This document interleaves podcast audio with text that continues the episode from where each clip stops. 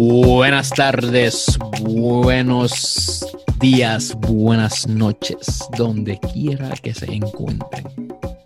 Bienvenidos una vez más a Tertulia de Guías con este su amigo Edmond Tirado.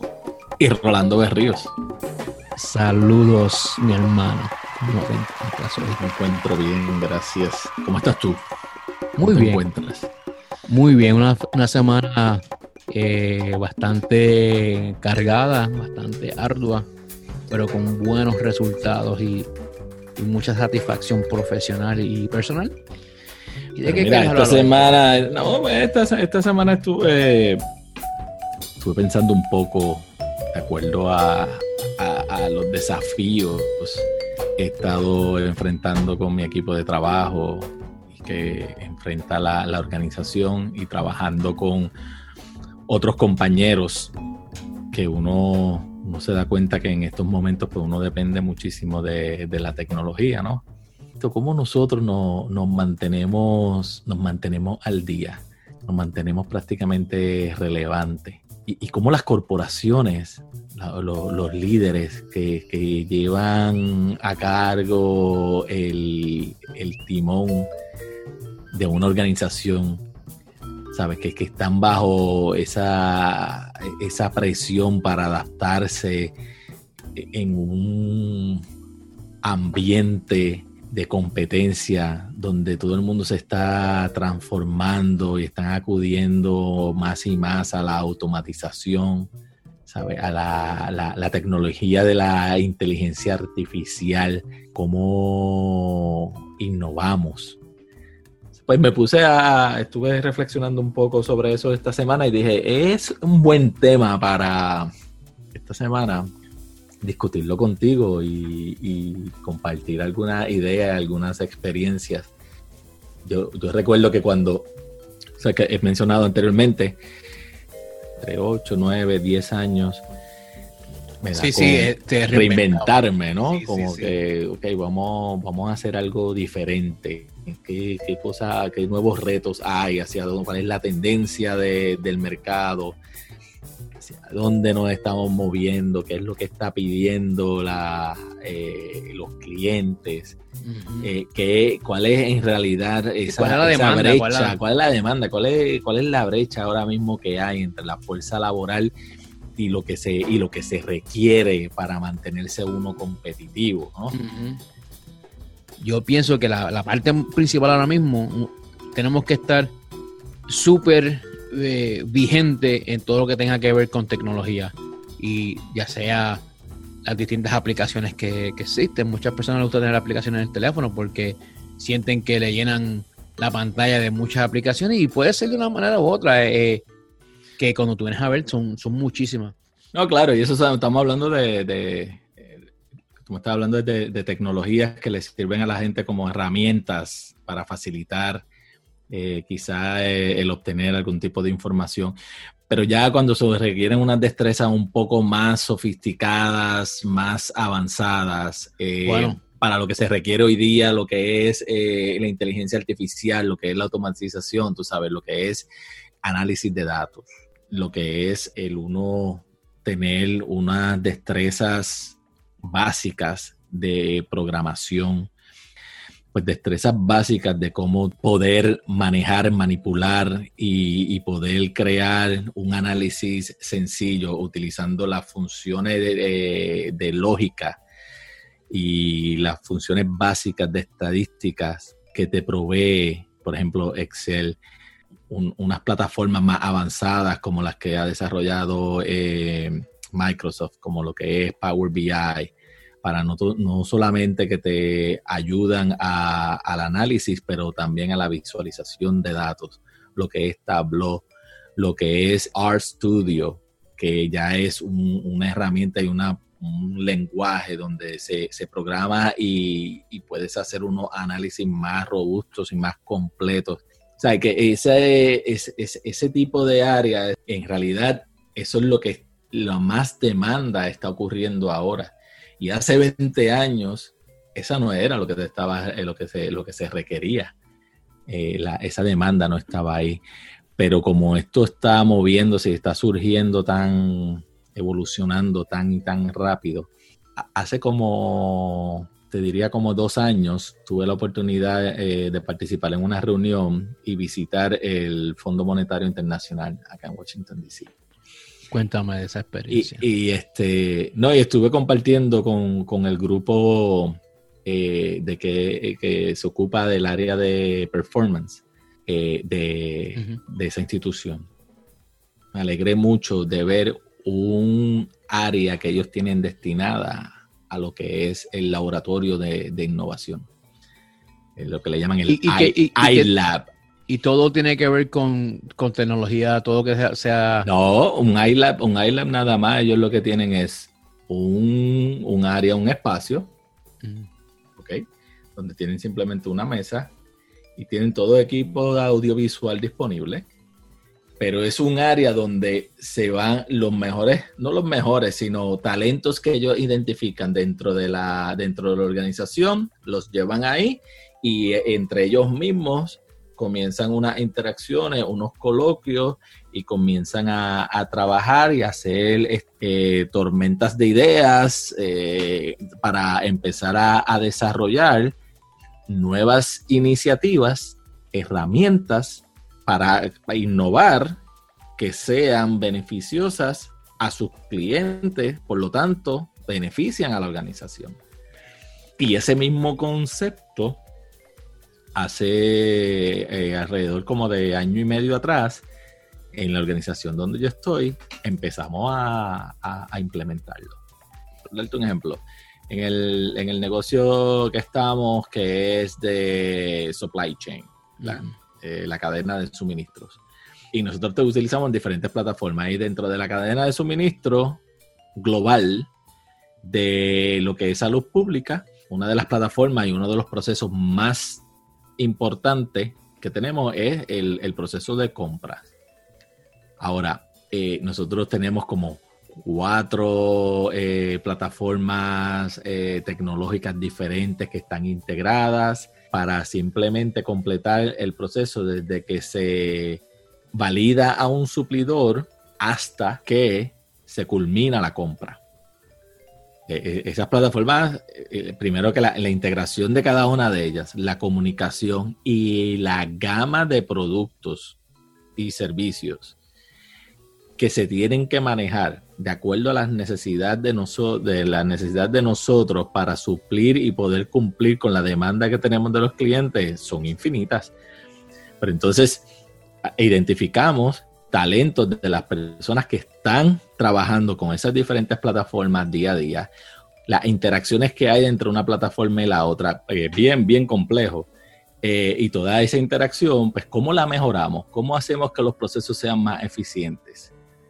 Entonces identificamos diferentes de los diferentes talentos que tenemos, los mismos empleados de nosotros eh, o de ese mismo staff, que, son los más con más experiencia, más recursos que interactúan constantemente y atienden los clientes.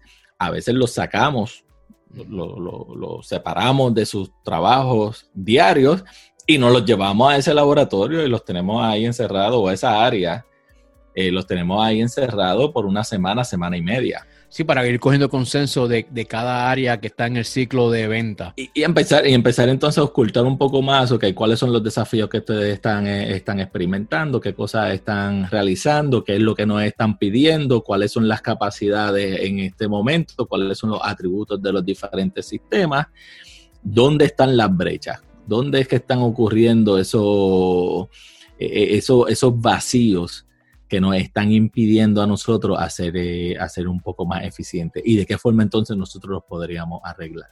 Entonces, después de ahí que identificamos esas áreas de oportunidades, empezamos a buscar eh, dónde están los programadores, dónde están los integradores de esos tipos de sistemas que podríamos entonces adaptarlos y empezar a mejorar esa herramienta o esos atributos que tiene cada uno de los sistemas para que sean más efectivos. Entonces, estos son, estos son diferentes ideas de cómo las compañías se están, se están moviendo, las organizaciones y también los individuos para mantenerse relevantes, y mantenerse y mantenerse al día, ¿no? Mira, esas, son, ideas pues que quería que quería compartir y quería escucharte qué, experiencia tú, has tenido. Pues mira, yo, yo pienso que para no ser relevante tiene que ser problemático. Punto. Tú tienes que ser problemático. Tienes que, que saber qué está pasando y a esa pelea. Entonces. No, y me gusta, me gusta, me gusta eso, porque en cierto sentido es como yo le, como le, le digo muchas veces a mi equipo de trabajo, quiero en la próxima reunión traer un tema en particular. Y lo que queremos es exactamente ser un poco problemático, pero en este sentido es de que yo quiero provocar la discusión sobre ese tema. Exacto. Yo no tengo la solución aún. Yo no te puedo decir si esto está bien o esto está mal. Pero de qué forma nosotros vamos. Sí, que podemos entrar en un debate. A provocar que la gente, los ejecutivos, los, gerentes, comiencen a, dialogar o a traer estos temas y darle un poquito más de atención a esos asuntos. Así que eso que tú me estás diciendo de problematizar, problemático. Es problemático. hay que ser problemático en el buen sentido de la palabra. O sea, eh, claro, hay que, que, provocar ese, ese, ese pensamiento crítico. Como también igual eh, dijo el señor Martin Luther King en, su discurso que dijo, I have a dream. Él dijo, él dijo, tengo, ¿verdad? Este, esta visión. Prácticamente, si lo traducimos en español, él está hablando que tiene una visión. Y entre ese discurso, él menciona que él quiere que debemos de ser juzgados por el contenido de nuestro carácter. O sea, nuestro carácter es sumamente importante. Nuestra visión dentro de, la empresa es de suma importancia. O sea, si nosotros no tenemos, no tenemos esa visión al mundo y no pintamos ese, ese panorama a, nuestro, a nuestros compañeros de, trabajo, no, no, estamos, no, no vamos a ser relevantes.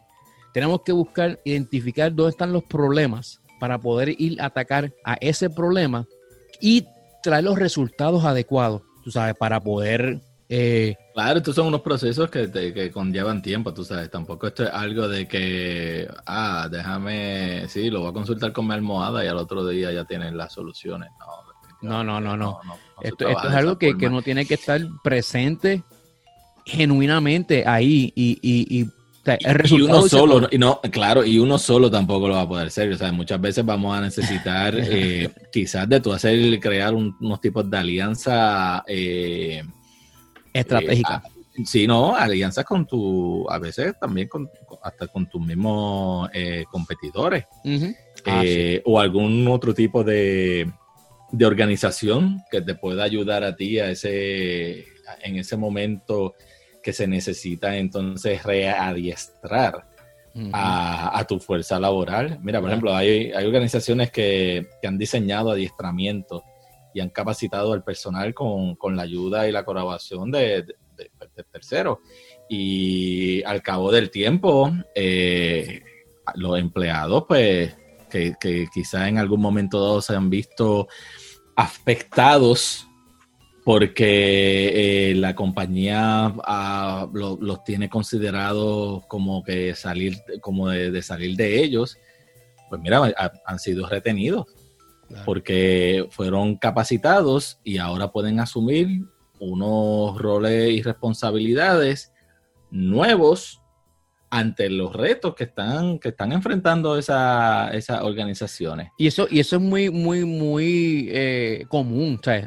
hay momentos que te, que te sentirás que vas a, te vas a, te vas a rendir, que te quieres rendir. Y, a menudo eso sería la, ruta más fácil a tomar. no, no, hace mucho, no hace mucho yo estuve leyendo un estudio de McKenzie. Estaban compartiendo unos los resultados de unos estudios que ellos habían hecho y recuerdo uno en particular que hablaban de un banco donde ellos tenían ya pronosticado, un banco a nivel regional, donde habían pronosticado unos 5 mil, entre 5 mil a 10 mil empleados que tenían que salir de ellos porque no, pues no, ¿sabe? El, volumen de negocio había, estaba bajando y no se estaban adaptando entonces al, pues, a, los tiempos según estaban requiriendo pues, los clientes. Entonces, luego de ellos hacer un, un análisis o una introspección de, ok, cuáles son los requerimientos y los nuevos roles de las, las destrezas que voy a necesitar para entonces nosotros poder estar al día. Ellos se dieron cuenta de que lo que era eh, adiestrar y capacitar o tener gente capacitada o desarrollar nuevos productos y lo que era eh, científicos de datos, esa era la necesidad, esa era la brecha que ellos habían, ellos habían identificado que en, su, en su industria ellos estaban careciendo, o por lo menos no tenían una fuerza laboral competente eh, en, esa, en esas dos áreas. ¿Y qué pasa? Que entonces, a través de unos programas que desarrollaron de, de internship y este, integraciones y alianzas con, con universidades, ellos pudieron entonces desarrollar estos programas donde podían adiestrar y capacitar a aquellas personas o aquellos empleados que, quisieran moverse a esta aprender algo nuevo. Y eso, eso yo creo que es súper vital, el poder, el poder eh, querer aprender algo nuevo eh, y eh, es súper incómodo. Es súper incómodo. no todo el mundo está disponible porque todo el mundo quiere quedarse en la fácil. Sí, porque exacto, te saca, te, saca tu zona de confort. Claro, y, especialmente mientras más tiempo uno lleva en la empresa y más uno va escalando en posiciones administrativas o ejecutivas, tú no quieres, tú no quieres volver a eso, ¿me entiendes? Claro. Y, entonces, al, cabo, eh, ¿no? Y, tener la organización, tener un buen programa establecido, porque tampoco esto es que voy a desarrollar este programa y al cabo de seis meses vayan y matriculense que vamos a tener ahora los mejores expertos. No, eh, al cabo de, un, programa que ellos desarrollaron, desarrollaron de, creo que era como entre tres a cinco años, ellos lograron a mantener a casi toda la fuerza laboral esa que ellos pensaban entonces eh, despedir. Claro. O sea, que... que no, no, y, que el programa también tiene que ser el, eh, relevante y, consono con la con la, cultura de, la, empresa. Como tú me explicaste, si ahí, si no vienen, o sea, si, no está consono, pues eh, hay, discordancia y, esa gente tomaron esos cursos, tuvieron, invirtieron su tiempo, quizás su dinero y, no, y no hubo resultados. O sea, al final del día, yo pienso que todo, todo desde el, ejecutivo más alto hasta el empleado eh, más, más eh, reciente en la empresa, deben de entender, por ejemplo, en el ejército siempre hacíamos lo mismo. nosotros tenemos que entender que la persona más junior en la unidad supiera tanto de la, de la ejecución de la misión como el, la persona más senior. Y bueno, en el caso nuestro, pues se hacían lo que llaman los ensayos, no sé, rehearsals. Eh, todo, tú tienes que llevar a todo, todo el grupo a través del, del proceso. No es que va a decir, pues tú aprendes cómo hacer esto, tú aprendes cómo hacer lo otro, y no hay una unidad en armonía. Entonces, de lo que tú estás hablando ahorita, o sea, tú tienes que estar con, la, con, la, con la modalidad, pero también tienes que mantener tus valores como individuo, ¿no? Como dijo, voy a parafrasear lo que dijo Thomas Jefferson, él dice que si es cuestión de estar a la moda, tú sabes, que estar en, cuestión de estilo, pues nada a favor de la corriente, nada con, los, que están en la corriente. Pero si realmente eh, quieres mantener tus principios, tú te quedas como una roca firme, ¿no? Y, y, pues, a veces que haces una roca firme, pues también es, tu, es tu propia eh, eh, eh, es tu personalidad. Claro, porque eso es la motivación de cada individuo. Normalmente yo siempre pienso en esta analogía, ¿sabes?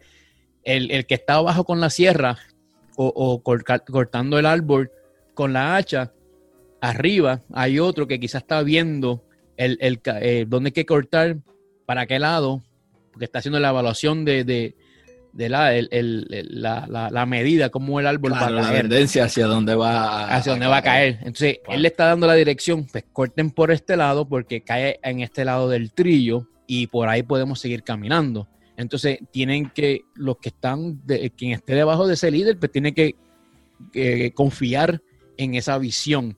Entonces, para mantenerse vigente, tú tienes que pues, estar, digamos, en ese sentido, pues tienes que tener las mejores hachas, las mejores sierras, las mejores maquinarias eh, y la mejor calculación, ese tipo de cosas, y ves, te tienes que capacitar, ¿no? Claro, porque tienes que, claro, te identificas cuáles son las herramientas que necesitas mejor para entonces facilitar tu, tu trabajo. No, yo definitivamente, mira, yo creo que debemos de comenzar con evaluarse uno mismo. La, la pregunta que tú hiciste, ¿para qué yo soy relevante? ¿Y cómo yo puedo servir mejor? ¿Y cuál es la necesidad que está teniendo ahora mismo mi organización? ¿Y de qué forma entonces yo le estoy sirviendo mejor?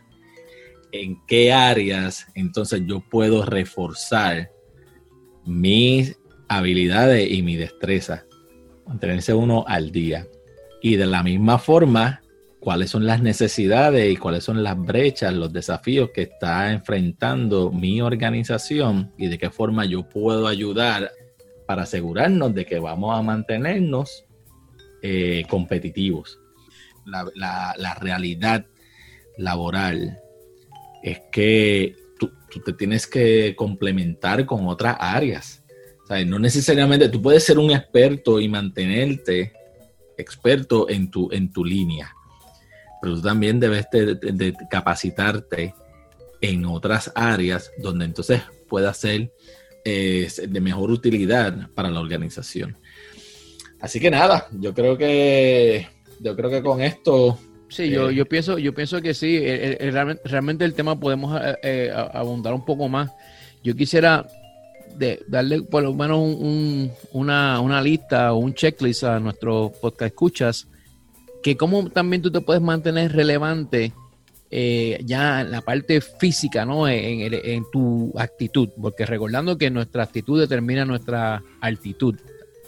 Entonces, si tú eres, digamos, yo, yo considero, ¿verdad? Yo, yo siempre trato de, de estar cerca he tenido la oportunidad de estar trabajando cerca de, un, de un CEO, ¿verdad? O, quizás el presidente de, una, compañía o de una empresa.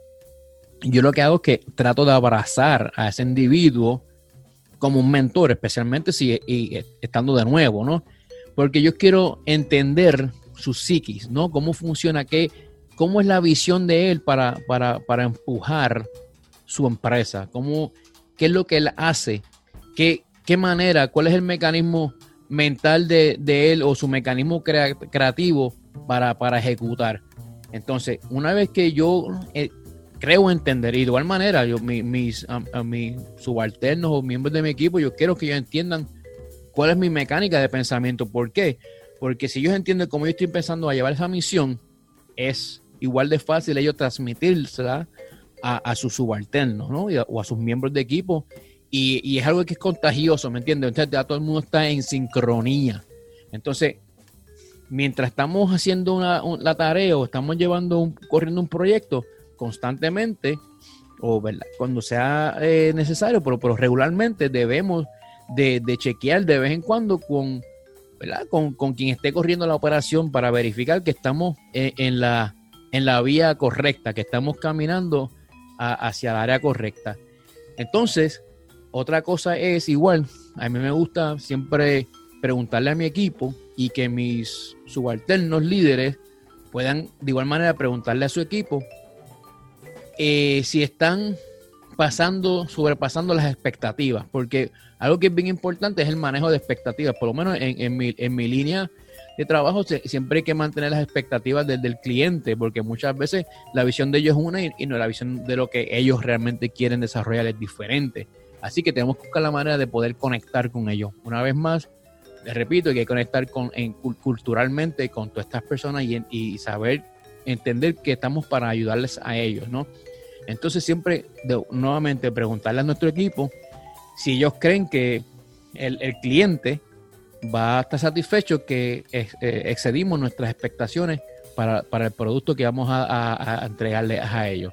Entonces, normalmente... Eh, lo más importante igual, yo digo que tenemos que tomar eh, responsabilidad por nuestros propios actos, ¿no? Según, salga bien o salga mal. Y de otra manera, tenemos que también eh, empoderar a nuestros sublíderes para que ellos puedan, como dije ahorita, para que ellos puedan hacer eh, lo mismo con, su, equipo de trabajo. Entonces, haciendo el, resumen, tenemos que saber cómo utilizar las, las herramientas que están a nuestra disposición y poder estar vigente con lo que está pasando en nuestra industria. Como tú mencionaste al principio, tratar de entender las necesidades de, nuestros clientes y tenemos que saber qué hace que nuestros, eh, nuestros competidores exitosos.